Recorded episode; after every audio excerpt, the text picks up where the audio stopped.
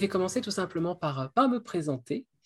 Euh, donc, je suis Shaika Axo et euh, j'occupe une partie de mon temps à œuvrer au hacking social, où euh, notamment ce qui va nous intéresser, c'est de comprendre ce qui motive nos attitudes et nos comportements. Plus particulièrement quand ces attitudes et comportements sont potentiellement préjudiciables pour l'individu et pour autrui. Et justement, c'est de cela que j'ai envie de vous parler aujourd'hui. Et pour savoir un petit peu quel sera notre sujet, on va commencer par prendre quelques petites illustrations, si vous voulez bien. Hop, je vais me mettre comme ça, ce sera plus simple. Alors, commençons par quelques illustrations fictives. Si mon diapo, ma diapo veut bien marcher. Je vous présente Bob. Bob est votre meilleur ami. Alors, on va faire comme si c'était votre meilleur ami, s'il vous plaît. On va partir là-dessus. Bob est votre meilleur ami et un matin, il va vous raconter une petite anecdote. Il va vous expliquer que alors qu'il allait au travail, et généralement il va au travail en vélo, sur le chemin, il découvre qu'il a oublié dans son appartement une petite bricole. Alors il fait demi-tour. Il habite au rez-de-chaussée, donc il se dit j'en ai pour moins d'une minute. Il laisse son vélo juste devant l'entrée, il prend pas le temps de mettre un cadenas, ça va aller vite il prend sa bricole, il ressort, patatras, plus de vélo. Il a été volé. Bon. Alors, il vous raconte cette petite anecdote et je vous demande d'essayer d'imaginer un petit peu, si c'est votre ami, euh, quelle réaction vous pourriez avoir. Qu'est-ce que vous pourriez penser? Alors, par hypothèse, sans doute que vous allez être peiné par rapport à votre ami, par rapport à Bob. Peut-être que euh, ça va vous mettre mal à l'aise aussi, parce que bon, euh, c'est le genre de choses, quand on s'imagine à sa place, c'est quelque peu inconfortable. Mais peut-être aussi, et sans doute vous n'allez pas lui dire, mais en tout cas vous allez peut-être le penser, même de manière très fugace. Peut-être que vous allez vous dire au fond, quand même, Bob, tu aurais quand même pu prendre le temps de mettre un antivol, ou peut-être, je ne sais pas, de mettre ton vélo dans la cage d'escalier. Au fond, vous allez vous dire que ce n'est pas très responsable de sa part. Peut-être que dans votre esprit, même si ça ne dure pas longtemps, peut-être que vous allez vous dire, J'aurais été à sa place, j'aurais sans doute pas fait ça. Je m'y serais pris autrement. Alors, je ne sais pas si ce type de pensée vous parle, que ce soit, ça c'est un exemple fictif, mais si ça vous est déjà arrivé, ce genre de choses, pas forcément de le dire à la personne concernée, mais au moins d'y penser. On va continuer notre expérience. On va rester avec Bob, sauf que cette fois, Bob, eh ben, vous l'aimez pas beaucoup. Et lui non plus d'ailleurs vous aime pas. La veille, vous vous êtes disputé, vous êtes d'accord sur rien, que ce soit les affinités politiques, les opinions, ça ne va pas du tout. Ça colle pas entre vous. Et puis, par l'intermédiaire d'un autre ami, eh bien, euh, vous apprenez précisément l'histoire que je viens de vous donner. Alors là, dans votre esprit, il n'est pas impossible, même si c'est de manière fugace, que cette fois, ce que vous allez vous dire par rapport euh, à ce qui lui est arrivé, peut-être que vous allez vous dire, bien fait. Alors, je ne sais pas si ça vous parle toujours, mais là, pour le coup, on a là quelques exemples qui euh, ne seraient pas tant que ça préjudiciables à partir du moment, bien sûr, où ça reste dans votre tête et que ça part assez vite et que surtout, ça ne devienne pas explicite. Parce qu'on est bien d'accord que si vous commencez à dire les choses explicitement à Bob et à vouloir justifier ce type de pensée-là, là, Bob risque de pas trop l'apprécier, c'est pas très gentil. On va dire ça comme ça. Mais maintenant, je vais prendre des exemples cette fois beaucoup plus préjudiciables et cette fois-ci non fictif. À commencer par une actualité récente dans laquelle nous sommes toujours, en quelque sorte encore, durant les premiers confinements. Durant les premiers confinements, au tout début de la pandémie en France, il n'était pas rare d'entendre sur Twitter, euh, parfois dans les médias, dans les discussions entre proches, etc., des discours quelque peu dépréciateurs parfois à l'encontre des malades surtout des malades graves en réanimation. Avec parfois des remarques où, au fond, on se demande si les personnes qui atterrissent en réanimation, euh, est-ce qu'elles n'ont pas un peu cherché, entre guillemets, comme si elles avaient une causalité importante dans leur maladie. Parfois même, des autorités officielles, durant les premiers confinements, notamment Didier Lallemand le 3 avril 2020, a pu dire ceci par rapport aux malades en réanimation. Il n'y a pas besoin d'être sanctionné pour comprendre que ceux qui sont aujourd'hui hospitalisés, ceux qu'on trouve dans les réanimations, désormais, ce sont ceux qui, au début du confinement, ne l'ont pas respecté. Il y a une corrélation très simple. Alors, déjà, en ce qui concerne la corrélation très simple, c'est factuellement fou. Euh, bon, L'idée ici n'est pas de débunker cette corrélation qu'il juge très simple. Vous pourrez retrouver toutes les sources assez facilement si vous faites des petites recherches. Didier Lallemand lui-même, le lendemain ou le surlendemain, s'est excusé par rapport à cette remarque. Mais moi, ce qui m'intéresse ici, c'est autre chose. Ce qui m'intéresse, c'est la manière dont on va mettre la conséquence préjudiciable, la maladie, la réanimation, et qu'on va l'accorder au comportement individuel de la personne, comme si au fond, elle était partiellement, au moins, voire complètement, responsable de son sort. Dernière illustration. Lorsqu'il s'agit de violence, d'agression sexuelle, de viol, quand une femme témoigne, notamment, lorsque ce sont des faits divers qui sont rapportés dans les journaux, dans les médias, etc. Là aussi, malheureusement, on entend parfois des discours dépréciateurs à l'encontre de la victime. Soit une, évaluation négative, voire parfois même une suspicion à son égard, comme si elle avait un peu cherché. Durant la préparation de cette conférence, mais même avant, puisque ce sont des, sujets que j'étudie depuis un petit moment, il m'arrive parfois, lorsque je lis comme ça des faits divers, euh, lorsque je regarde, parce qu'il m'arrive aussi de regarder les commentaires sous euh, ces faits divers sur Internet, il m'arrive de tomber précisément sur ce genre de discours. J'ai laissé de côté les discours les plus violents, puisque c'est de la violence. J'ai gardé des discours qui illustrent mon propos mais ce sont loin d'être les pires. Lorsqu'on a une femme qui témoigne d'agression, de violence, d'insultes, voilà ce qu'on peut retrouver. Donc elle se laissait insulter sans mot dire, on appelle ça le progrès. Elle me fatigue à geindre en permanence, les femmes en général hein, qui prennent la parole. Et c'est seulement aujourd'hui qu'elle se réveille. Ce type de discours, je suis sûr, si vous traînez un petit peu sur les réseaux sociaux ou ailleurs, que vous l'avez déjà entendu d'une manière ou d'une autre. Parfois, ce ne sont pas seulement des jugements à l'affirmatif, mais ça prend aussi la forme de questions. Des questions du type concernant par exemple quelqu'un qui va témoigner ou un fait divers sur des violences. Pourquoi cette femme n'a-t-elle pas quitté son mari plus tôt? Pourquoi n'a-t-elle pas porté plainte quand cela a commencé? Que faisait-elle dehors à cette heure? Vous avez vu comment elle était habillée? Je pense que vous commencez à voir à peu près où je veux en venir et de quoi je veux parler. Je veux parler du blâme et de la dépréciation à l'encontre des victimes. Que ce soit des victimes d'agression, que ce soit euh, des victimes d'un accident, même s'il n'y a aucun fautif derrière, que ce soit des personnes qui vont subir une situation qui va leur porter préjudice, une maladie, ou encore que ce soit des personnes qui vivent dans une situation préjudiciable, propre aux questions des inégalités, la pauvreté, par exemple. Le blâme des victimes, comme si ces dernières, au fond, étaient un peu, partiellement, complètement responsables de leur sort. Alors, comment comprendre ce type de jugements sociaux? Comment comprendre ces phénomènes? Comment comprendre ces pensées, même qui sont fugaces, même s'ils ne sont pas des jugements sociaux explicite. D'où ça sort? Eh bien, c'est ce que j'aimerais qu'on voit ensemble aujourd'hui, durant cette heure, avec une théorie qui nous vient de la psychologie sociale de Melvin Lerner, la théorie de la croyance en un monde juste. Mais pour vous présenter cette théorie, je vais me permettre de faire quelque chose qui va ressembler dans un premier temps à hors sujet. Je vais bifurquer un petit peu et je vous demande de me faire confiance et je vais citer d'abord une autre étude qui, d'apparence, semble n'avoir rien à voir.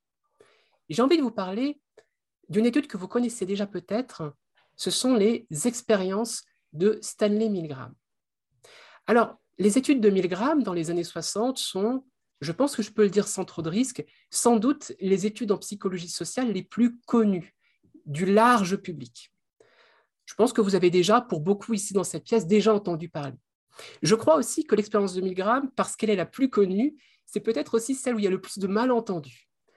Euh, J'aurais pu faire une conférence sur Milgram, sur les différents mythes autour de Milgram, ça aurait pu être intéressant, et les différents malentendus actuels, ça aurait pu être intéressant aussi. Ce n'est pas le sujet. Peut-être que tout à l'heure, euh, euh, si on a le temps d'échanger ensemble, je pourrais y revenir. N'hésitez pas à me poser la question. Mais ce n'est pas vraiment ça qui va, qui va m'intéresser ici. Le fait est que je vais quand même résumer l'expérience très rapidement, pour ceux, celles qui connaissent pas l'expérience ou qui s'en rappellent plus. Je vais vous citer l'une des expériences, puisqu'il y en a plusieurs, et l'une des conditions, parce que là aussi, il y a plusieurs conditions. Hein. Donc, n'allez pas croire que je vous présente l'expérience dans sa totalité. Alors, comment ça se passe? Eh dans cette expérience qui a eu lieu, enfin, les premières expériences qui ont eu lieu dans les années 60, on a donc des volontaires qui vont être conviés à une expérience de psychologie, et on va expliquer à ces volontaires que cette expérience consiste à tester euh, par rapport à la mémoire et à l'apprentissage. Lorsque le volontaire arrive, eh un scientifique va lui attribuer un rôle. Le volontaire, le participant, aura le rôle de professeur. À côté de lui, il y a un autre volontaire, qui est un faux volontaire, c'est un acteur. Par contre, notre participant ne le sait pas. L'autre volontaire va avoir pour rôle le rôle d'élève. Donc le participant, il a le rôle de professeur, L'autre volontaire, qui est un acteur, il a le rôle d'élève. Tous les deux vont être briefés avant l'expérience. On va leur expliquer comment ça va se passer. On va leur montrer une pièce, une pièce dans laquelle va être attachée, donc il s'agit tout en bas du L pour l'élève. Donc l'élève va être attaché à une chaise. On va lui connecter des câbles qui sont censés lui envoyer des décharges électriques une fois que l'élève est installé, le professeur participant et le scientifique vont rejoindre une pièce adjacente. Et dans cette pièce, le professeur va pouvoir communiquer avec l'élève via un interphone. Ce qu'il va faire, le rôle du professeur, c'est qu'il va devoir lui poser des questions. L'élève, lui, va devoir, de mémoire, lui donner la bonne réponse. Si l'élève donne une mauvaise réponse, le professeur doit lui administrer une décharge électrique. Et à chaque nouvelle mauvaise réponse, le professeur participant va devoir augmenter l'intensité des chocs électriques. C'est-à-dire qu'on va démarrer par des chocs très faibles, on va passer par des chocs de plus en plus douloureux, et potentiellement, on arrive à des chocs potentiellement mortel. Notre professeur participant, derrière lui, il y a le scientifique. Le scientifique qui va le guider, lui donner des ordres pour lui demander de continuer l'expérience. Au fur et à mesure de l'expérience, via l'interphone, eh bien, le professeur participant va entendre la victime, je crois qu'on peut l'appeler victime, souffrir, crier de douleur. Au bout d'un moment, la victime va même lui demander d'arrêter. Elle veut que l'expérience cesse. À ce moment, ce qui se passe généralement, c'est qu'on a notre professeur participant qui hésite à continuer et qui très souvent se retourne vers le scientifique qui va l'inciter, l'ordonner de continuer l'expérience. Et à partir de là, euh, le professeur pardon, va soit obéir aux ordres, continuer l'expérience, ou alors il va refuser, il va s'arrêter. Eh bien, dans l'expérience de Milgram, en tout cas celle qui est la plus médiatiquement présentée, je vais rester sur celle-là, mais il y a plein d'autres conditions, mais ce n'est pas là le sujet, 62,5% des participants vont jusqu'au choc mortel après que l'élève ait manifesté de la douleur et refusé de continuer et surtout ait cessé de manifester quelconque signe de vie. 62,5%. C'est ce que Milgram appelle la soumission à l'autorité. Mais ce n'est pas ça qui m'intéresse. Généralement, quand on présente l'expérience de Milgram, on s'arrête là. J'ai envie d'aller un peu plus loin pour présenter quelque chose qu'on connaît un peu moins. Une fois que l'expérience telle que j'ai présentée est terminée, eh bien, il va y avoir ce qu'on appelle un débriefing, c'est-à-dire que le participant professeur va rejoindre une autre pièce avec un autre psychologue et le psychologue va commencer par lui expliquer que l'élève n'a pas réellement souffert, qu'il va bien. Généralement, lorsque les participants apprennent qu'ils n'ont pas administré des chocs électriques mortels, que l'élève va bien, on les voit tout de suite très soulagés. D'ailleurs, c'est une chose très intéressante parce que j'ai déjà lu à plusieurs reprises des critiques à l'encontre de Milgram qui évoquaient la possibilité que les professeurs ne croient pas que c'était une vraie expérience. En fait, on a suffisamment d'éléments, d'études et surtout de répliques, hein, parce qu'il n'y a pas que Milgram qui a fait ça, pour savoir que non. En règle générale, la plupart des participants ont cru à la douleur de la victime. Donc, ils se montrent soulagés. Le psychologue va ensuite poser plusieurs questions pour savoir un peu finalement qu'est-ce qui s'est passé. Euh, à quoi a pensé le participant lorsqu'il a administré des chocs électriques? Comment a-t-il pu justifier cela? Est-ce qu'il a justifié cela d'ailleurs? Est-ce qu'il a juste obéi aveuglément? Est-ce qu'il a pensé à des choses? Est-ce qu'il a rationalisé ou pas? Et effectivement, on découvre que certains participants ont vraiment, vraiment essayé de rationaliser ce qu'ils faisaient, de se donner une raison à leur geste. Et d'autres participants même ont été plus loin parce qu'ils ont essayé de rationaliser la douleur et la souffrance de la victime, en se disant qu'après tout, la victime qui était en train de souffrir, eh bien, certains pouvaient se dire que, quand même, elle aurait pu donner la bonne réponse. Elle aurait pu faire plus d'efforts.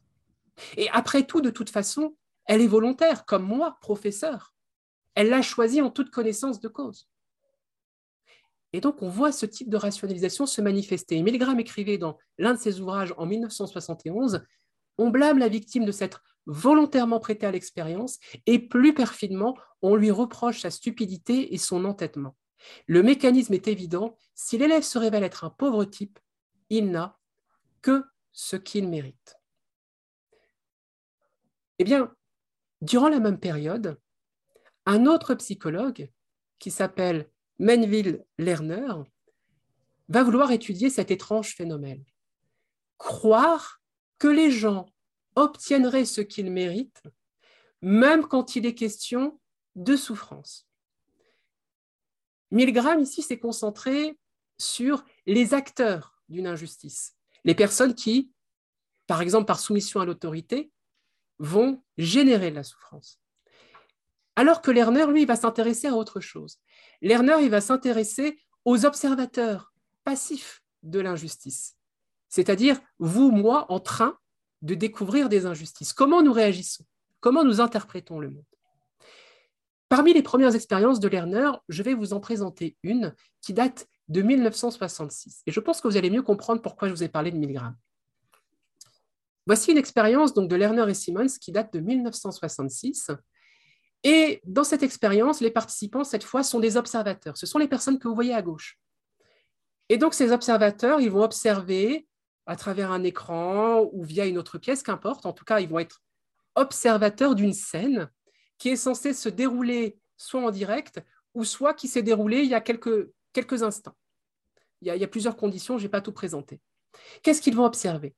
Eh bien, ils vont observer un professeur et un élève. Le professeur pose des questions à l'élève. À chaque fois que l'élève donne des mauvaises réponses, le professeur lui administre des chocs électriques. Je pense que vous avez compris. On a là quelque chose qui ressemble beaucoup à Milgram. Sauf que cette fois, ce sont les observateurs qui nous intéressent. Dans cette expérience, il y a plusieurs conditions. Il y en a six. Je ne vais pas toutes vous les présenter, ce n'est pas l'idée. Sachez juste que dans certaines conditions, les observateurs peuvent indirectement intervenir. C'est-à-dire qu'à un moment, le scientifique va leur proposer, en quelque sorte, est-ce qu'il souhaite que les intensités électriques soient diminuées? Ou alors, ils peuvent intervenir aussi de manière indirecte en s'assurant que la victime sera par la suite matériellement dédommagée. Donc, elle aura une compensation, une sorte de réparation matérielle à ce qu'elle aura subi? Mais il y a aussi d'autres conditions où les observateurs ne peuvent rien. Tout ce qu'ils peuvent faire, c'est observer la scène et ne peuvent pas agir. Une fois que l'expérience est terminée, on va donner aux participants aux observateurs un questionnaire leur demandant d'évaluer ce qu'ils ont vu, et notamment d'évaluer la victime. Qu'est-ce qu'on constate? Eh bien, on constate que lorsque les observateurs ne peuvent pas intervenir. Lorsqu'ils se sentent impuissants, eh bien, ils vont déprécier, évaluer négativement la victime, plus que dans les conditions où ils peuvent intervenir. Ce qu'il faut comprendre, c'est que euh, plus l'injustice perçue paraîtra importante sans qu'on puisse intervenir, plus on pourra avoir tendance à déprécier la victime. Je vous ai dit, il y a plusieurs conditions. Il y a une condition qui est très intéressante aussi, c'est la condition que Lerner a appelée la condition martyr. Je vous la présente rapidement. Dans cette condition, on a donc le professeur et l'élève, sauf que juste au début de l'expérience, eh bien, lorsque le professeur explique à l'élève, oui, j'ai oublié de le préciser, mais bien sûr, ce sont des acteurs, hein, vous l'avez compris. Hein. Lorsque euh, on explique à l'élève ce que l'élève va subir, c'est-à-dire qu'il va recevoir des chocs électriques, tout de suite, l'élève refuse l'élève, en gros, dit non, non, je ne vais pas, vais pas m'asseoir ici, je ne vais pas participer à votre expérience, je n'ai pas envie de souffrir, ce qui est normal, on le comprend, met à sa place, on se dit, je pense qu'on ferait sans doute, on serait nombreux, nombreuses à dire la même chose. À ce moment-là, le professeur explique à l'élève que si l'élève accepte, les observateurs qui sont en train de le regarder auront un bénéfice matériel, parce qu'il faut que l'expérience se déroule pour qu'ils aient leur compensation. À ce moment-là, lorsque l'élève apprend que d'autres personnes qui sont présentes dans l'expérience auront un bénéfice matériel, l'élève accepte de participer à l'expérience et donc de recevoir des chocs électriques. Et tout cela, les observateurs le voient. Ils ont vu toute la scène. La question est la suivante. Dans cette condition dite martyr, comment les observateurs vont-ils évaluer la victime? Est-ce qu'ils vont l'évaluer plus positivement par rapport aux autres conditions? Eh bien, la condition martyr, c'est la condition où les observateurs vont déprécier le plus la victime, vont l'évaluer le plus négativement, contre toute attente. Qu'est-ce qu'il faut comprendre? Qu'est-ce que ça veut dire? Eh bien, on a là une illustration de ce que Lerner va nommer la croyance en un monde juste. Nous avons besoin de croire que le monde est stable, ordonné, prévisible parce que ça nous rassure, parce que ça nous permet d'agir. Autrement dit, on a besoin de croire que nous vivons dans un monde où chacun obtient ce qu'il mérite. Or, il y a un problème. Notre expérience quotidienne n'arrête pas de nous montrer le contraire. Il y a des injustices, il y a des drames, il y a des accidents que nous observons nous-mêmes, dont on peut être soi-même acteur ou actrice, comme dans l'expérience de Milgram. Dès lors, il va y avoir en nous comme une sorte de motivation à vouloir donner du sens à ces injustices, un sens qui sera cohérent avec ce besoin de croire que le monde est juste. Regardons de plus près l'expérience de Lerner. Qu'est-ce qu'on constate? Eh bien, quand les observateurs peuvent intervenir à minima, comme faire baisser l'intensité des chocs électriques, comme dédommager la victime, eh bien, en quelque sorte, parce qu'ils peuvent intervenir, cette vision du monde juste est sauvée. Et donc, ils n'ont pas besoin de rationaliser le sort de la victime et donc de la déprécier. Par contre, quand les observateurs ne peuvent rien, eh bien là, qu'est-ce qui se passe chez eux? Ça devient profondément inconfortable, psychologiquement parlant. Et c'est parce que ça devient insupportable que l'un des moyens que cela fasse sens, parce qu'ils ont un sentiment d'impuissance, eh bien, ça va être de considérer qu'au fond, la victime n'est pas si innocente que cela. D'où cette dépréciation plus forte dans la condition martyr, car c'est la condition la plus injuste, et c'est donc la condition la plus inconfortable, et celle où on sera la plus motivé à donner du sens, dont possiblement la dépréciation de la victime. En rationalisant de la manière suivante. Après tout, on ne lui a rien demandé. On ne lui a pas demandé de se sacrifier pour nous. Elle l'a accepté. Quelque part, elle est responsable de son sort. Donc, vous voyez le type de rationalisation qui peut apparaître dans ce cas de figure. Alors, peut-être que vous l'avez remarqué, mais je vous parle de plus en plus de motivation. Je vais m'arrêter dessus parce que c'est important. Pourquoi je vous parle de motivation? Parce qu'en fait, quand on parle de croyance en un monde juste, il ne faut pas entendre croyance au sens strict il faut entendre plutôt euh, ce que Lerner désigne euh, par croyance en un monde juste, c'est plutôt une motivation qui va répondre à cette vision du monde, cette vision du monde qui consiste à voir le monde comme stable, ordonné, prévisible et contrôlable. Et l'une des hypothèses des psychologues pour comprendre ce besoin et les motivations qui en découlent, et que je vais vous présenter maintenant, l'une de ces hypothèses qu'on retrouve notamment chez Lerner et Clayton en 2011, c'est l'hypothèse du contrat personnel. On va se pencher dessus pour essayer de, de comprendre pourquoi on a une telle motivation, parce que ça peut paraître étrange. Alors qu'est-ce que le contrat personnel? C'est quelque chose qui arrive très tôt dans notre enfance. Alors évidemment, ce n'est pas un contrat personnel au sens explicite du terme. Hein. On ne va pas demander aux enfants à un moment de signer quelque part. Hein. On ne va pas non plus avoir des enfants qui vont explicitement se dire les choses dans la tête. Voyez ça comme une analogie pour mieux comprendre un processus qui se met en place. Quand les enfants sont tout petits, donc, eh bien, ils vont euh, être davantage motivés par euh, des satisfactions immédiates. Le problème, c'est que très vite, ils vont se rendre compte qu'ils vivent dans un monde où de telles satisfactions immédiates et spontanées, eh bien, ça ne fonctionne pas trop. Euh, et qu'à l'inverse, de meilleurs investissements, c'est-à-dire euh, faire davantage d'efforts, être un peu plus patient, par exemple, eh bien, permet d'obtenir des résultats qu'on pourrait dire un peu plus positifs. Cela va générer chez l'enfant, au fur et à mesure de son développement, et aussi par rapport à son éducation, et aussi par rapport à la culture, car c'est très important, ce n'est pas juste quelque chose qui, reste comme ça dans la tête, hein. euh, eh bien progressivement, l'enfant, ça va générer chez lui une motivation qui va l'emmener à apprendre des stratégies pour obtenir de meilleurs résultats, non seulement pour lui, mais aussi pour les autres. En quelque sorte, l'enfant va passer une sorte de contrat personnel avec lui-même, un contrat qu'on pourrait résumer de la manière suivante. Je renonce en quelque sorte à poursuivre euh, des satisfactions immédiates, je m'investis davantage, je fais plus d'efforts pour avoir un résultat plus positif. En quelque sorte, il va y avoir très tôt cette idée que de plus grands efforts permettent d'obtenir un retour positif, et petit à petit, il peut y avoir une sorte de distorsion où ça va devenir un effort mérite un retour positif. Ce qui va notamment se faire euh, par rapport aussi à l'éducation, on peut habituer comme ça des enfants euh, à la récompense, par exemple. Donc, il va y avoir ce, ce type de motivation qui va rester. C'est ça le contrat personnel. Cependant, pour que ce contrat soit effectif, comme tout contrat, eh bien, encore faut-il que je le croie valide. Parce que je ne peux pas me contenter d'un simple pari, je ne peux pas me contenter d'une simple croyance.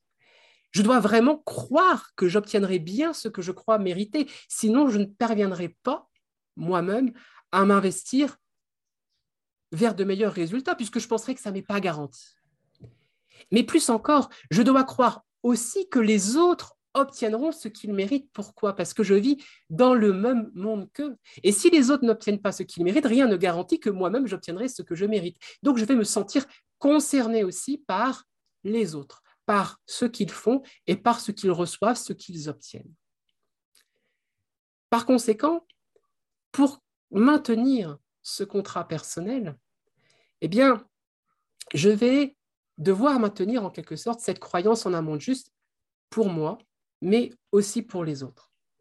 Mais il y a un hic dans tout ça. Et le hic, on l'a déjà expliqué, c'est que on est souvent face à des événements qui nous arrivent ou qu'on observe qui contredisent totalement cette croyance en un monde juste. Et à partir de là, à travers la menace de cette croyance en un monde juste, c'est aussi la menace de notre, croyance, de notre contrat personnel. C'est aussi la menace que ça pourrait nous arriver à nous-mêmes. C'est aussi la menace que mes investissements pourraient ne pas avoir de résultats positifs, même si je ne suis pas du tout concerné par ce que j'observe. Et donc, à partir de là, pour résoudre ce paradoxe, eh bien, il pourra y avoir des stratégies de distorsion cognitive pour essayer de rationaliser le malheur des autres, voire son propre malheur, afin de maintenir ce contrat personnel. Melvin Lerner parle à propos de la croyance en un juste d'une illusion fondamentale. L'illusion donc d'un monde stable et prévisible, illusion qui nous permet, vous l'avez compris, de nous projeter dans l'action, de nous permettre de nous investir dans des projets à long terme. Illusion aussi, et ça c'est très important, que nous sommes maîtres à bord, que nous avons un certain contrôle sur les choses, que nous avons même parfois un certain contrôle sur des événements qui ne dépendent pas de nous. La contrôlabilité. La contrôlabilité est ici une notion très importante pour comprendre les moments où on va voir apparaître ce phénomène de dépréciation et de blâme des victimes. Ce que les chercheurs constatent, c'est que plus la victimisation est grave, inattendue, imprévisible, incontrôlable, plus on va chercher des responsabilités individuelles pouvant aller jusqu'au blâme de la victime elle-même, comme si c'était elle la responsable. Car il est moins angoissant de croire qu'à chaque malheur, il y a des coupables, plutôt que d'admettre, que d'accepter que certains malheurs sont contingents, relèvent de l'arbitraire, de l'imprévisible, n'ont absolument aucun rapport avec la victime elle-même. Et donc peut-être aussi que certains événements ne peuvent pas être absolument empêchés. En cela aussi, illusion fondamentale parce que la croyance en un monde juste, elle va répondre à des besoins existentiels. Nous sommes des animaux sociaux, c'est très facile de le dire, mais pas seulement. Nous sommes aussi des animaux sémantiques. C'est-à-dire que nous avons besoin de donner du sens à ce que nous faisons, à ce que nous observons et au monde dans lequel nous vivons. Et par rapport au sens que l'on recherche, la croyance en un monde juste, elle peut répondre à cette motivation, à chercher et à donner du sens aux, choses qui arrivent. On peut voir cela notamment que la croyance en un monde juste, elle répond aussi à des besoins existentiels et à certaines angoisses. Alors, plus précisément, parce que vous allez vous demander de quoi je parle, eh bien de quelque chose de très simple, la peur de la mort. Dans une expérience de 2006, les psychologues vont présenter à des participants un fait divers, un accident. Un accident où il y a eu des blessés graves, notamment un blessé grave à l'un des groupes de ces participants, eh bien, on va leur expliquer que suite à cet accident grave, la victime a été gravement blessée, mais elle s'en est sortie. Elle n'est pas morte. À un autre groupe, on va leur expliquer que la victime a été gravement blessée et qu'elle est morte suite à ses blessures. Une fois que cela est terminé, on leur fait passer un questionnaire et dans ces questions, on va leur demander notamment d'évaluer ce qui s'est passé et notamment d'évaluer si oui ou non il y a des responsabilités quelque part. Et qu'est-ce qu'on remarque? Eh bien, on remarque que lorsque la conséquence est la plus grave, c'est-à-dire la mort de la victime, eh bien, on verra surgir dans ces conditions la plus grande dépréciation de la victime, plus encore, c'est dans ces conditions que la responsabilité va être plus fortement attribuée à la victime décédée. Pourquoi? Bien, parce que le blâme de la victime mortellement blessée permet de nier aussi sa propre vulnérabilité. On préfère blâmer la victime comme si elle avait une part de responsabilité plutôt que de reconnaître que nous ne sommes pas nous-mêmes à l'abri d'un tel sort. Par ce blâme, quelque part, on se rassure en s'efforçant de penser, ça ne m'arrivera pas à moi. Ça nous rassure parce qu'on se dit, à sa place, j'aurais eu un certains contrôles, j'aurais peut-être pu l'éviter. Et pour que ça nous rassure, il faut qu'on puisse croire que la victime ait pu avoir ce contrôle. Je ne sais pas si vous commencez à voir les stratégies rationnelles qui rentrent derrière et pourquoi justement la victime dans ces conditions peut être blâmée. Plus globalement, la croyance en un monde juste, elle est comme un filtre dans nos jugements sociaux, avec une force qu'on a tendance à sous-estimer on aura souvent tendance à chercher une concordance entre la valeur d'un individu et ses résultats. Ce qui est un bien vilain biais, on appelle ça, vous connaissez peut-être, l'erreur fondamentale d'attribution. C'est-à-dire qu'on aura tendance à plaquer la responsabilité sur l'individu et à laisser de côté ou à diminuer tous les autres facteurs qui n'ont rien à voir avec l'individu. Ça peut être la situation. Par exemple, un accident de la route, eh bien, euh, je ne sais pas, il y a du verglas, la personne a perdu le contrôle à cause du verglas, eh bien, on voit que le verglas est un facteur qui permet peut-être pas complètement, mais en tout cas qui est important pour expliquer en partie, partiellement, ce qui s'est passé. C'est ce qu'on appelle une cause externe. Si on commence à dire que c'est uniquement de la faute de la victime, bien là, on parle de cause interne, et là, on va faire ce qu'on appelle une erreur fondamentale d'attribution. Alors, on retrouve ce type d'erreur fondamentale d'attribution qui, ici, relève de la croyance en un monde juste, notamment quand il est question de parler d'inégalité sociale. Nombreuses études montrent en effet que cela participe à déprécier les personnes les plus défavorisées, notamment la pauvreté. Il ou elle est pauvre, ça c'est le résultat.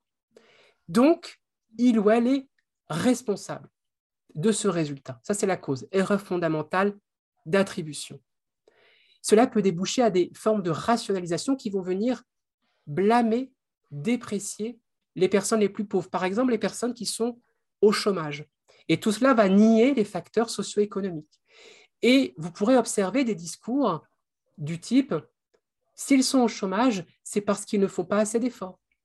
Ce sont des feignants, des profiteurs, ils ne méritent pas d'aide, etc. Je pense qu'à l'aune de la croyance en un monde juste, peut-être que vous voyez un peu plus maintenant, avec la notion de mérite qui peut apparaître, la notion d'effort, etc., comment les choses peuvent fonctionner.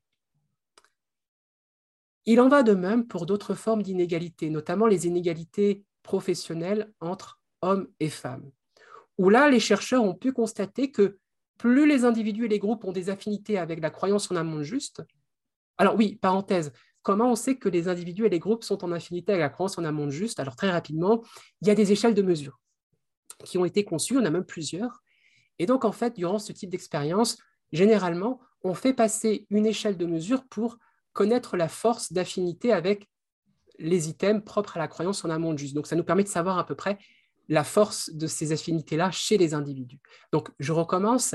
Dans les inégalités socioprofessionnelles, les chercheurs remarquent que plus les individus et les groupes vont être en affinité avec la croyance en un monde juste, plus ils vont être indifférents aux inégalités hommes-femmes dans le domaine professionnel, que ce soit en termes de questions de salaire, que ce soit en, question, euh, en termes de la manière dont les personnes vont pouvoir évoluer euh, dans l'entreprise, euh, grimper dans la hiérarchie, ce genre de choses. Il remarque en effet que parfois même ça va jusqu'à rationaliser ces inégalités. Soit il s'agit de les diminuer, de les nier, d'en être indifférent, voire éventuellement de les rationaliser. Et là, on va retrouver la dépréciation et le blâme qu'on a vu tout à l'heure. Par exemple, ça va être, oui, bah, si les femmes peut-être ont un meilleur, ont un moins bon salaire que les hommes, euh, c'est peut-être parce que c'est un choix de vie leur concernant. Elles ont fait d'autres choix de vie. Elles ont un autre parcours qu'elles ont choisi. C'est pour ça qu'elles n'ont pas le même salaire et qu'elles ne peuvent pas atteindre le même niveau, etc. Ou alors, d'aucuns, ça aussi, ça se retrouve, malheureusement, les chercheurs le notent, euh, diraient que peut-être qu'au fond, c'est la nature féminine. Donc, il y a aussi d'autres préjugés derrière, bien sûr. Donc, tout cela, ça participe aussi à maintenir un statu quo quant aux inégalités sociales. Alors, toutes ces, euh, ces, comment dire, ces jugements sociaux, eh bien, on va pouvoir retrouver différentes stratégies que je vais essayer de résumer rapidement. Les stratégies qui permettent de maintenir cette croyance en monde juste. À commencer par des stratégies qu'on va dire rationnelles, dans le sens qu'elles sont proportionnées à l'injustice. Dans les stratégies rationnelles, l'injustice en soi, elle n'est pas niée. Euh, au contraire, on va essayer de rendre compatible l'injustice perçue avec le fait qu'on va, par exemple, essayer d'intervenir. C'est ce qu'on a vu, par exemple, avec les expériences de Lerner euh, et de Simmons tout à l'heure, avec les observateurs. Lorsque les observateurs peuvent intervenir, eh bien, on voit qu'ils n'ont pas besoin euh, de rationaliser en quelque sorte avec des jugements sociaux défavorables les victimes. Donc là, on est sur des stratégies rationnelles. Soit on va chercher à intervenir, soit on va chercher à ce que la justice, au sens institutionnel du terme, intervienne avec, pourquoi pas, une réparation, ou alors on va essayer de s'assurer à faire en sorte que cette injustice ne se reproduise plus. Donc là, ce sont des stratégies dites rationnelles dans le sens proportionné. Mais il y a aussi des stratégies dites défensives. Dans les stratégies dites défensives, on va essayer de, de rationaliser le malheur des autres, notamment avec des stratégies de distorsion cognitive. Des stratégies de distorsion cognitive, eh bien, ce sont celles, par exemple, qu'on a vues quand il s'agit de blâmer les victimes d'agressions sexuelles, par exemple. euh, où on va, par exemple, chercher euh, à euh, leur mettre une part de responsabilité, comme si elles étaient un peu fautives, ou qu'on va les soupçonner peut-être de mentir ou autre, ou qu'on va les mettre au même niveau que l'agresseur, en disant, bah voilà, oui, l'agresseur a fait une faute, mais la personne aussi, enfin, je ne sais pas. Donc, ce genre de discours. On a aussi, toujours en termes de défense, la stratégie qui consiste à s'imaginer que, oui, d'accord, la personne a vécu euh, une injustice, une inégalité, une souffrance quelconque, mais finalement, ça va la renforcer. Peut-être qu'après ce drame, elle va être plus mature. Peut-être qu'après ce drame, elle va être plus forte, que sais-je, comme si c'était un mal pour un bien. Et comme si finalement, même s'il y a eu une injustice, au final, les choses vont se rétablir d'elles-mêmes, la victime elle-même trouvera quelque chose de positif. Alors vous imaginez bien la violence d'un tel discours face à une victime qui vient de subir une injustice. Un mal pour un bien. Donc ça, ce sont des stratégies défensives. Mais il y a aussi des stratégies beaucoup plus fortes. Les stratégies défensives, ce sont plutôt des stratégies qu'on va mettre en place de manière ponctuelle lorsqu'on va être face, par exemple, lorsqu'on va observer une injustice. Les stratégies protectrices, on va dire qu'elles sont beaucoup plus générales. Ce sont des stratégies tellement fortes qu'elles nous permettent de maintenir la croyance en un monde juste, quoi qu'il arrive. Quoi qu'il arrive. Par exemple, eh bien, la croyance en une justice suprême, en une justice divine. Ici, par exemple, il s'agira de maintenir la croyance en un monde juste de la manière suivante. Oui, il y a des injustices, des souffrances ici-bas. Donc ça, c'est un discours de quelqu'un qui a la foi, par exemple. Il y a des injustices ici-bas. Mais de toute façon, quand bien même ces injustices ici-bas ne seront pas réparées, in fine, dans l'au-delà, euh, via une justice divine ou que sais-je, ou une justice suprême, qu'importe les religions, eh bien, au final, chacun obtiendra ce qu'il mérite. Alors, là, c'est une stratégie protectrice. Ça ne veut pas dire pour autant, attention, je veux nuancer, ça ne veut pas dire pour autant qu'à partir du moment où on est croyant, qu'on a la foi ou qu'on croit en une justice suprême, par exemple, ça ne veut pas dire que les personnes vont blâmer les victimes ou les déprécier, pas du tout. Au contraire, elles peuvent venir les aider, etc. Ce n'est pas du tout ça qui est dit. Là, c'est juste quelque chose qui peut permettre à ces personnes de maintenir cette croyance en un monde juste via des croyances religieuses, par exemple. Mais elles ne sont pas forcément préjudiciables pour la victime. Par contre, il y a une autre croyance qui, elle, est assez proche de celle-ci et qui peut être préjudiciable et qui ne nécessite pas, pour le coup, d'être croyant au sens religieux du terme. C'est ce qu'on appelle la justice immanente. La justice immanente, euh, même un athée, sans s'en rendre compte, peut l'avoir. Ça serait l'idée qu'au fond, par une sorte d'équilibre quasi naturel, entre guillemets, euh, eh bien, les choses étant bien faites, au final, les choses se rééquilibrent. Et que quelqu'un qui aurait eu un accident, une injustice, au final, ça va se rééquilibrer, ou inversement, quelqu'un qui se serait mal comporté, ça va se rééquilibrer, il va lui arriver quelque chose de préjudiciable.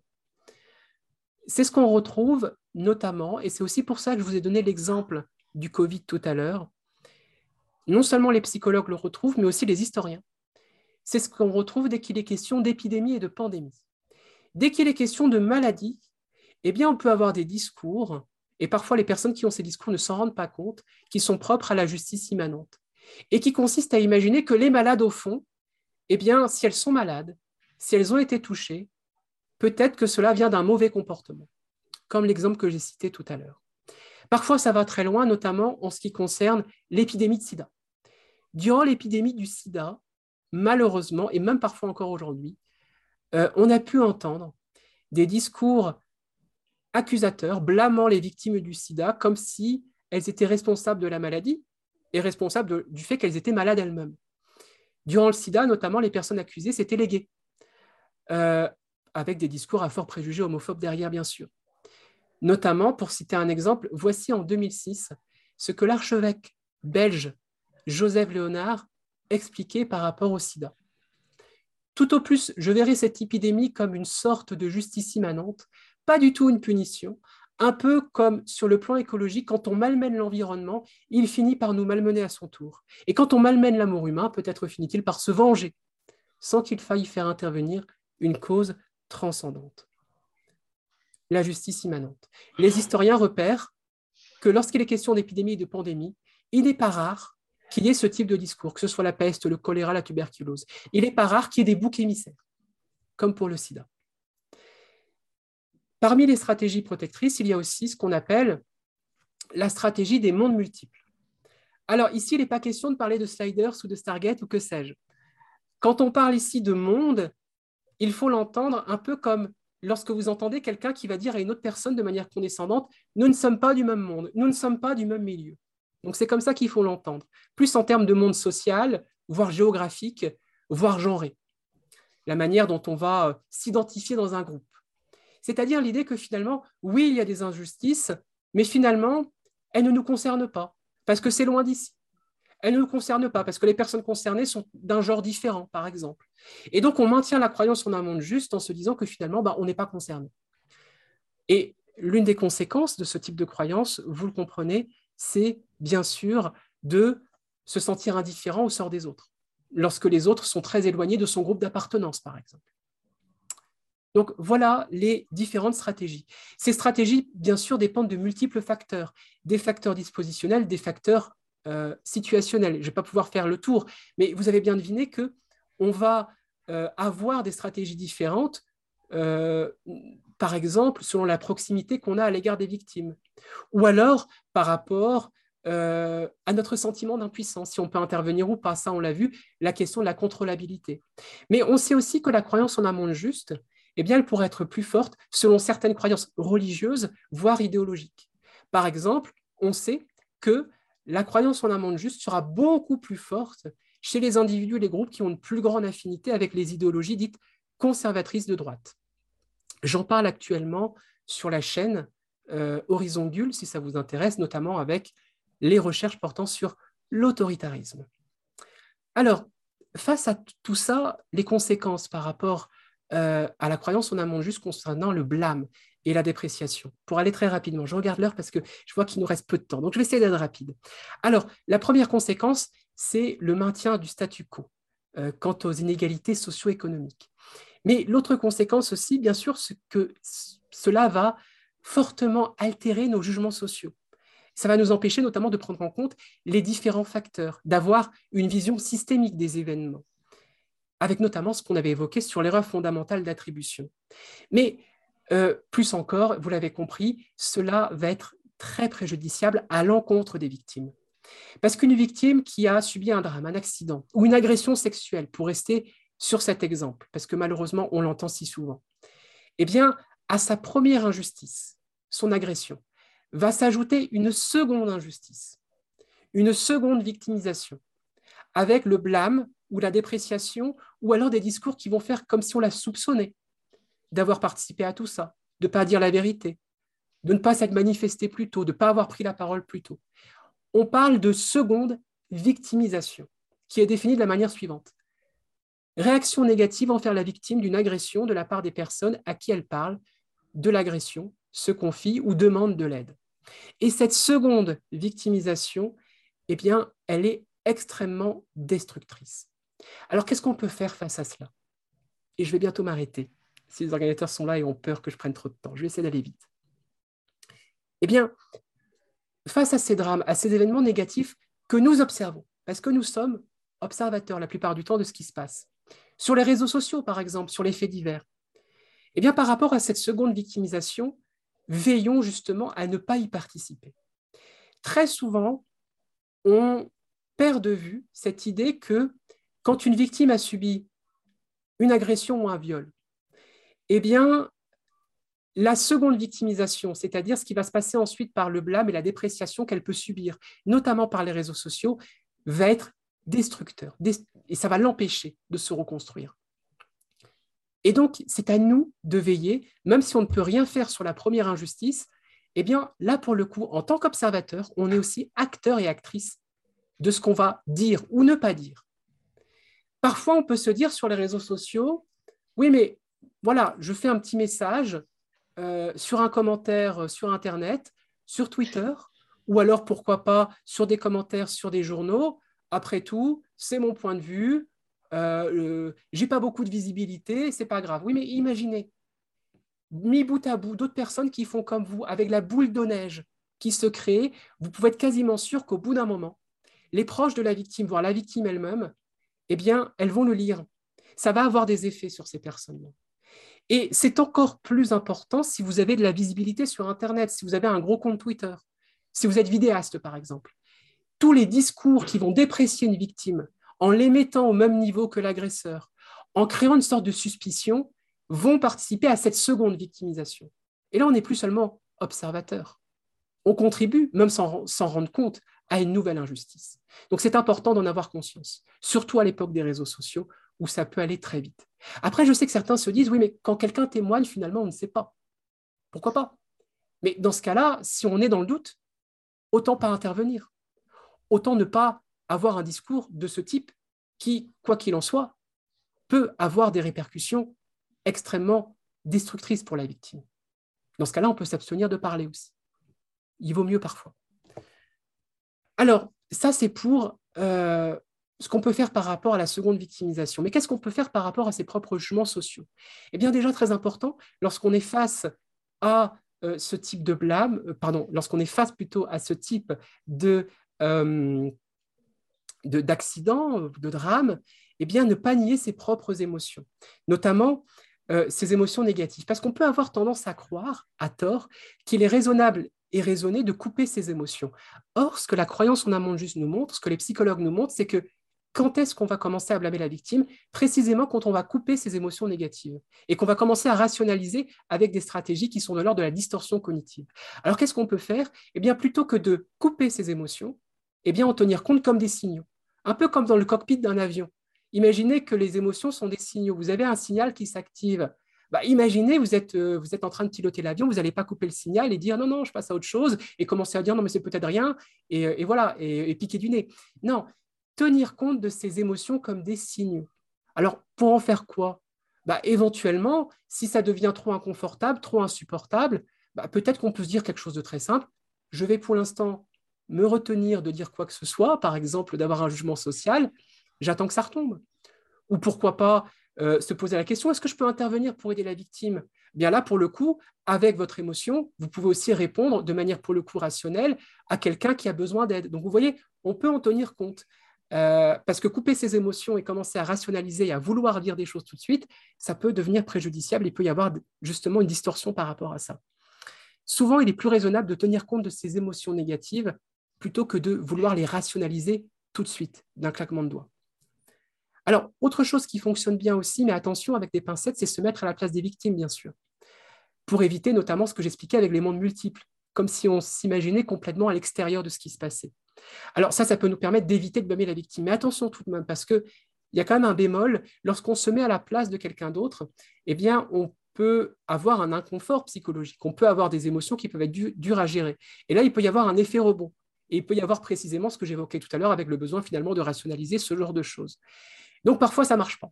Alors vous allez me dire comment on fait pour trouver le bon équilibre? Eh bien, encore une fois, en tenant compte de ces émotions négatives. Autre chose encore, eh bien, la croyance en un juste, euh, je le disais, elle est aussi culturelle. Dans le sens que si vous regardez les contes pour enfants, ou même les histoires qu'on aime bien regarder dans des séries télé ou dans des films, il y aura toujours cette idée que finalement, chacun obtiendra ce qu'il ou elle mérite. Et parfois, il y aura vraiment, sans qu'on s'en rende compte, dans la culture qui nous entoure, surtout en Occident à notre époque, eh bien, euh, ce genre de choses que vous connaissez peut-être pour les nostalgiques comme moi des années 80, des films qu'on affectionne, mais parfois il y a des discours, on peut se poser des questions euh, par rapport à la notion de mérite. La fameuse phrase de Retour le futur, quand on veut très fort quelque chose, on finit toujours par y arriver. Ça vous rappelle peut-être quelque chose maintenant par rapport à tout ce qu'on vient d'évoquer. Euh, alors ça, c'est la version française. J'ai été vérifié en anglais, c'est pas ça qu'ils disent. Mais en tout cas, pour euh, les francophones, c'est cette phrase qu'on a pu avoir en tête. Cette idée que quand on veut très fort quelque chose, on finit toujours par y arriver. On peut se demander, mais quand on n'y arrive pas, est-ce que ça veut dire qu'on ne le voulait pas assez, qu'on ne faisait pas assez d'efforts? Voyez le mécanisme qu'il peut y avoir derrière. Bon, je vais pas me lancer, de toute façon, je n'ai pas le temps, euh, dans un, discours critique sur ce qu'on appelle la méritocratie, en fait. Il y aurait beaucoup de choses à dire, beaucoup, beaucoup, beaucoup. Euh, mais bon, je pense que moins, on peut au moins dire une chose, quelles que soient nos croyances et nos affinités religieuses ou idéologiques, on peut au moins, je crois, s'accorder pour dire que le mérite n'a pas sa place dès qu'il est question de souffrance. Je pense qu'on peut trouver un accord tous sur ce terrain-là, malgré les opinions divergentes qu'on pourrait avoir. Et enfin, et je termine là, je voudrais terminer par une précision importante pour qu'il n'y ait pas de malentendu par rapport à la croyance en un monde juste. À savoir que, finalement, est-ce que ce type de mécanisme de rationalisation, ce ne serait pas une manière de dire que on serait un peu égocentré, un peu égoïste, avec ce fameux mythe, j'appelle ça un mythe, hein, puisque c'en est un, ce fameux mythe que l'homme serait, entre guillemets, naturellement, parce que naturellement, ça ne veut rien dire, mauvais, égoïste, etc. Pas du tout. Au contraire, ce que les psychologues nous montrent, c'est que très tôt, les jeunes enfants sont préoccupés par la souffrance d'autrui. Parfois même sont préoccupés davantage par la souffrance d'autrui que par rapport à leur propre souffrance. Très tôt, les enfants vont commencer à porter une indignation dès lors que les choses vont leur paraître injustes, même si parfois c'est maladroit. Je pense que si vous êtes parent, vous avez déjà pu le remarquer quand un enfant dit c'est pas juste. Parfois c'est maladroit. Mais on voit qu'il y a cette préoccupation-là qui apparaît très tôt. Et tout cela, personnellement, ça me rend plutôt optimiste. Pourquoi? Parce que parce qu'on est préoccupé par la souffrance d'autrui. Parce que dès le plus jeune âge, eh bien, les injustices ne nous laissent pas indifférents. Et parce que ce type de rationalisation et de jugements sociaux qu'on vient de voir, comme le blâme des victimes, apparaît davantage quand on ne peut rien faire, quand on se sent impuissant. Eh bien, il y a une alternative qui fonctionne très bien. L'alternative qui permet justement d'éviter ce type de biais, c'est l'activisme prosocial. Qu'est-ce que j'entends par activisme prosocial? C'est-à-dire agir dans des associations, euh, faire des choses toutes bêtes comme avoir essayer d'avoir des comportements prosociaux par rapport à ses proches, par rapport à des gens qu'on peut venir aider, via des associations, même dans son cercle familial, pour des proches, etc. Répéter ce type de comportements prosociaux, forcément, ça réduit notre sentiment d'impuissance. Et donc, du même coup, ça réduit ce type de distorsion. Cela est bénéfique tout autant pour nous que pour autrui. Je le disais, nous sommes des animaux sociaux et sémantiques. Or, l'action prosociale, elle répond parfaitement à ce besoin de sociabilité, tout autant qu'elle donne du sens à ce que nous faisons, un sens que nous donnons nous-mêmes. Tout cela sans distorsion cognitive préjudiciable. Donc, simple question, pourquoi s'en priver? Voilà, j'espère que je n'ai pas été trop tard. J'ai terminé.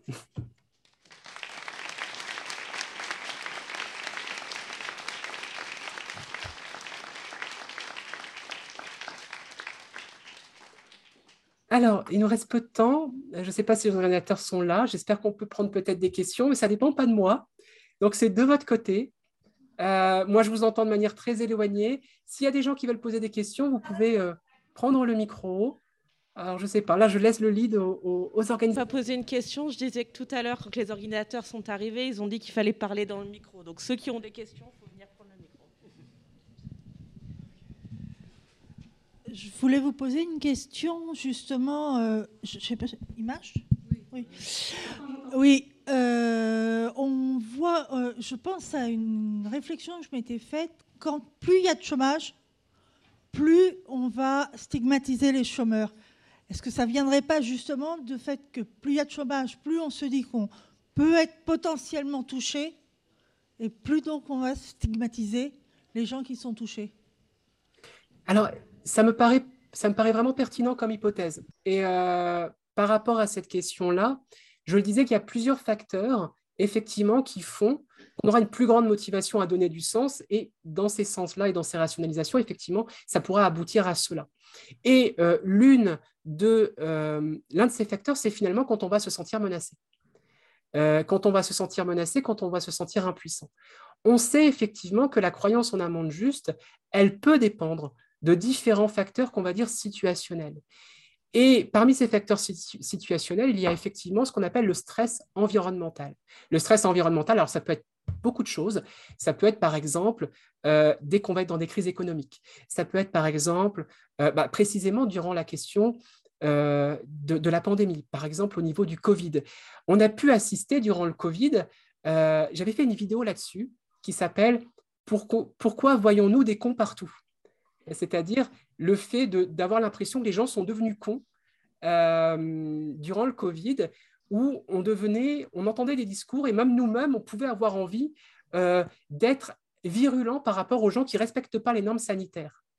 eh bien, on retrouve cette croyance en un monde juste, effectivement, où on voit que non seulement on va avoir un jugement social beaucoup plus défavorable et beaucoup plus dépréciateur des individus, en règle générale, euh, mais euh, en plus, on va vouloir encore plus le dire. Parce que quelque part, encore une fois, on retrouve des stratégies défensives qui peuvent être de l'ordre effectivement de s'imaginer qu'on ne sera pas concerné parce que nous, on fait des efforts, parce que nous, on travaille, je dis le nous volontairement par rapport au fait de se distinguer des autres. On travaille, on fait des efforts, euh, on s'investit, donc on est à l'abri de ce qui se passe. Mais pour croire vraiment cela, surtout si on se sent menacé, on risque effectivement d'être encore plus virulent et dépréciateur des personnes qui connaissent cette situation-là. Et parfois de manière contre-intuitive, puisque finalement on pourrait se dire, mais attendez, cette situation, l'augmentation du chômage en, temps de crise, on voit bien que ce sont des facteurs situationnels, socio-économiques. Oui, mais on ne se sent pas bien par rapport à ça. Et on se sent vulnérable. Et on ne veut pas se sentir vulnérable.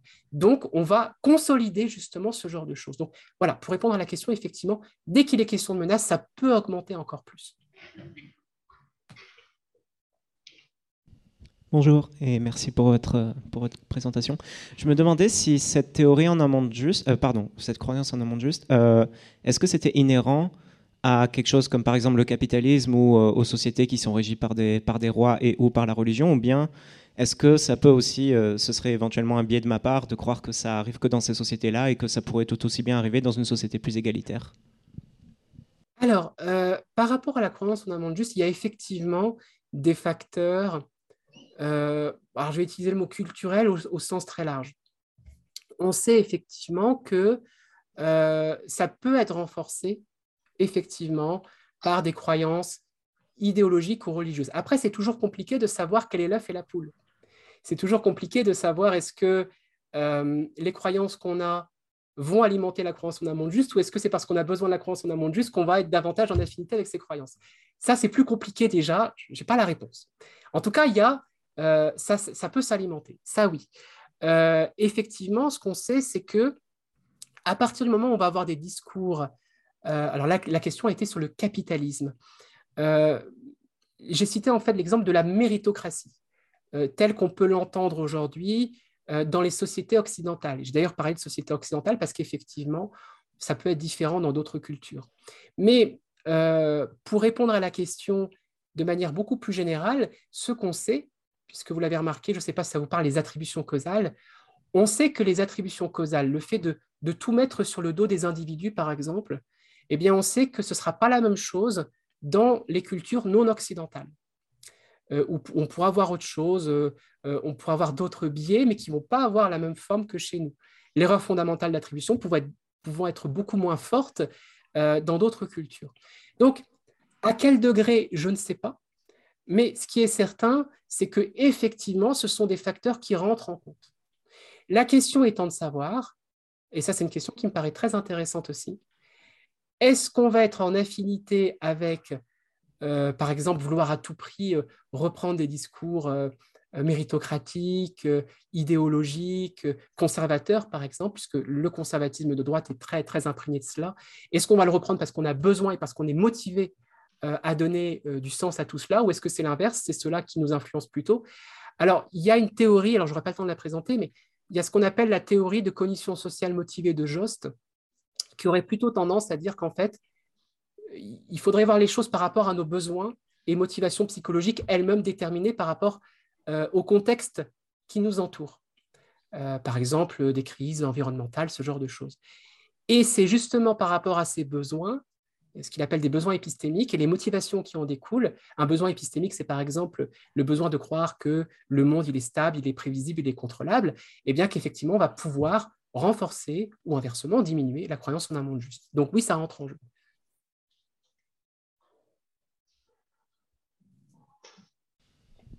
Euh, merci beaucoup pour votre euh, conférence et euh, je suis beaucoup votre chaîne YouTube et je, l'aime beaucoup. Et en fait, moi, j'aurais deux questions. La première serait l'effet. Enfin, est-ce que par exemple connaître tous ces effets-là autour de l'autoritarisme que vous avez présenté du coup sur votre chaîne YouTube et aussi par rapport aux expériences de 1000 grammes, ça nous fait, ça nous rend plus vigilants face à ces, effets-là? Ou bien est-ce que on, on, est tous et toutes autant sujets à ce genre d'effet, enfin, à se soumettre à l'autorité durant une expérience ou n'importe quelle situation en fait. Et aussi au niveau de la croyance en un monde juste, par exemple, euh, vous avez dit que du coup c'était beaucoup plus présent euh, dans des attitudes euh, classées à droite politiquement. Et en fait, est-ce que, par exemple, pour expliquer pourquoi à gauche justement on n'a pas cette croyance, etc. Enfin, même si personnellement je pense que c'est beaucoup plus justifié à gauche et bon pour plein de raisons.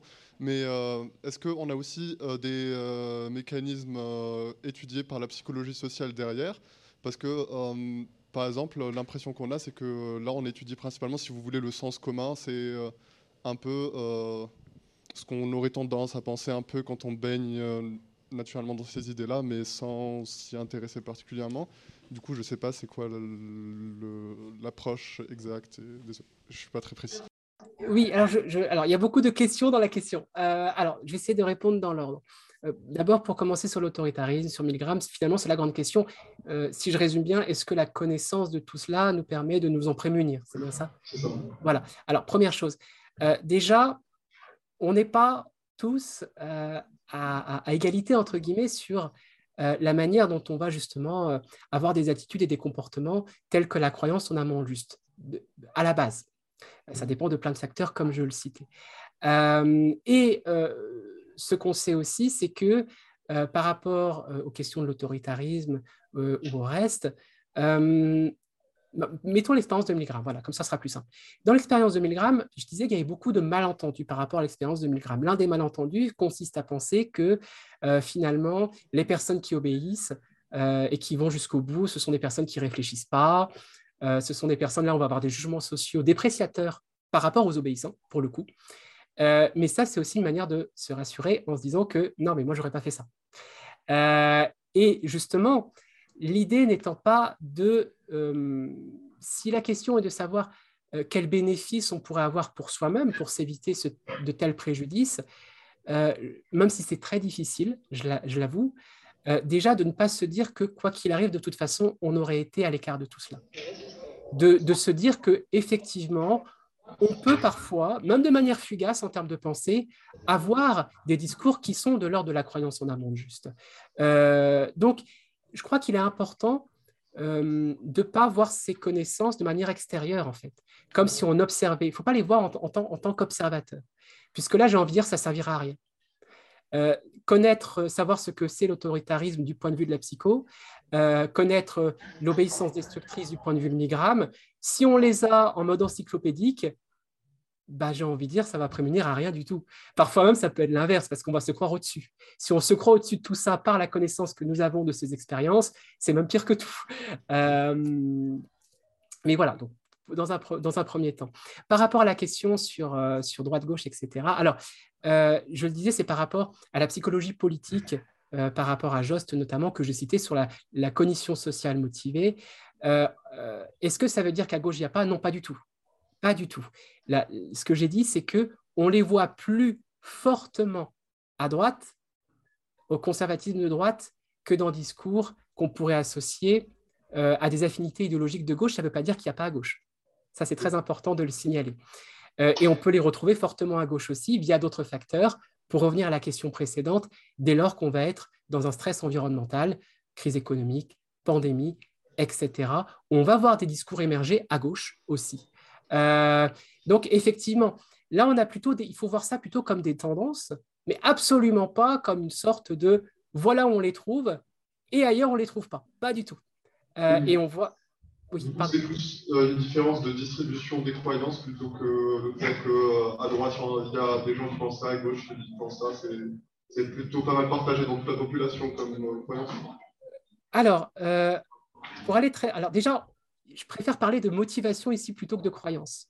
En fait, parce que les croyances découlent de motivation. Et euh, pour reprendre la théorie de Jost, euh, en fait, ce qui va notamment motiver ce type de croyance, c'est ce qu'on appelle la résistance au changement et la justification euh, du statu quo, parce que ça nous rassure. Et on a besoin de vouloir résister au changement et on veut que les choses restent comme avant, surtout quand on est en période de crise. Quand on est en période de crise, je pense que vous l'avez tous senti, on, accorde beaucoup d'importance pour ce qui est familier. On veut, euh, je suis sûr, que vous avez peut-être eu des moments où vous avez votre Madeleine de Proust, des choses qui vous rassurer. Euh, je ne sais pas, des vieilles séries que vous regardiez avant et vous avez profité du confinement pour les regarder, ce genre de choses. Donc, ce sont des motivations tout à fait qu'on peut tous ressentir et qui en soi n'ont absolument rien de préjudiciable. Au contraire, ça fait même partie euh, de processus qui nous permettent d'aller bien. Il n'y a pas de problème là-dessus. Mais par contre, effectivement, lorsque ces motivations commencent à devenir très fortes, eh bien, ça peut avoir des conséquences sur nos opinions politiques. Et on peut avoir aussi une recherche de familiarité et de stabilité socio-économique sur des questions sociales, sur des questions économiques, qui, sans qu'on se rende compte, découlent aussi de ces motivations-là qu'on peut avoir en période de crise. Et là, j'ai envie de dire qu'on peut tous avoir ces motivations. Euh, après, c'est pour cela, quand, je parle des autoritaires dans les vidéos, j'insiste bien pour dire qu'il faut faire attention. Euh, il n'est pas question ici de dire que tel groupe va être vacciné, entre guillemets, de tel pied ou autre. Pas du tout. par contre, ce qui va être dit, c'est qu'effectivement, on va avoir certaines variables, comme des affinités idéologiques, qui vont être plus connectées à d'autres variables, comme la croyance en un monde juste. C'est plutôt comme ça qu'il faut le voir. ça ne veut pas dire que le reste n'est pas connecté non plus. Merci beaucoup. Oui, encore euh, félicitations pour votre exposé très intéressant. Oui, je vais poser une question que je pense plus concrète et que l'expérience de Milgram m'a rappelé, c'est que l'échantillonnage de l'expérience de Milgram, c'est-à-dire la population choisie, elle me semblait très très uniforme, mais pas forcément très représentative de, l'humanité en son entièreté, et même pas de ce qu'il y avait aux États-Unis à l'époque. Donc la question est simplement, est-ce que tous les peuples du monde, quelle que soit leur religion, leur croyance, leur éducation, tout ce que vous voulez, est-ce que tous les peuples du monde ont cette tendance à la croyance à un monde juste? Ou est-ce que c'est pas réservé ou plus ciblé sur le monde, euh, on va dire, occidental? Voilà, Alors effectivement, oui, oui. Euh, effectivement, euh, c'est effectivement quelque chose à rappeler. c'est pour cela, lorsqu'on va regarder, je prenais l'exemple des erreurs d'attribution tout à l'heure, on voit que c'est différent dans d'autres cultures. Pour répondre à la question de Milgram, plus précisément, euh, je disais, très souvent, quand on parle d'expérience de milligrammes, on va retenir et on va faire bah, ce que je viens de faire, on va présenter l'expérience de milligrammes dans les années 60. Petite précision, les expériences de milligrammes ont été répliquées euh, dans d'autres pays, à d'autres époques, par d'autres chercheurs. Et ça aussi, euh, on le sait moins, mais c'est le cas, elles sont toujours répliquées. en France, actuellement, il y a un papier qui date de 2009 de Lepage qui est sorti sur la réplication de l'expérience de.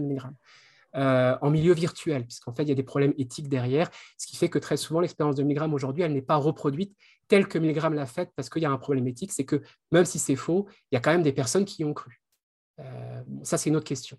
Mais en tout cas, elle a été répliquée pour répondre à la question avec d'autres populations, pas que aux États-Unis, euh, d'autres populations en Occident, en Allemagne aussi. je dis en Allemagne, puisque l'expérience de Milgram, pendant un moment, se sont posé la question pour savoir si, après euh, la Seconde Guerre mondiale, est-ce que, est-ce que ce qu'on appelle l'obéissance destructrice serait plus forte ou moins forte Voilà, donc ça a été testé aussi. Et de manière très générale, en tout cas pour les pays occidentaux, je veux rester prudent parce que je n'ai pas en tête des pays euh, euh, non occidentaux, on voit un taux qui reste similaire à ce que Milgram avait, donné, hein, c'est-à-dire généralement au-delà de 60%. à savoir aussi que ça dépend beaucoup de la situation.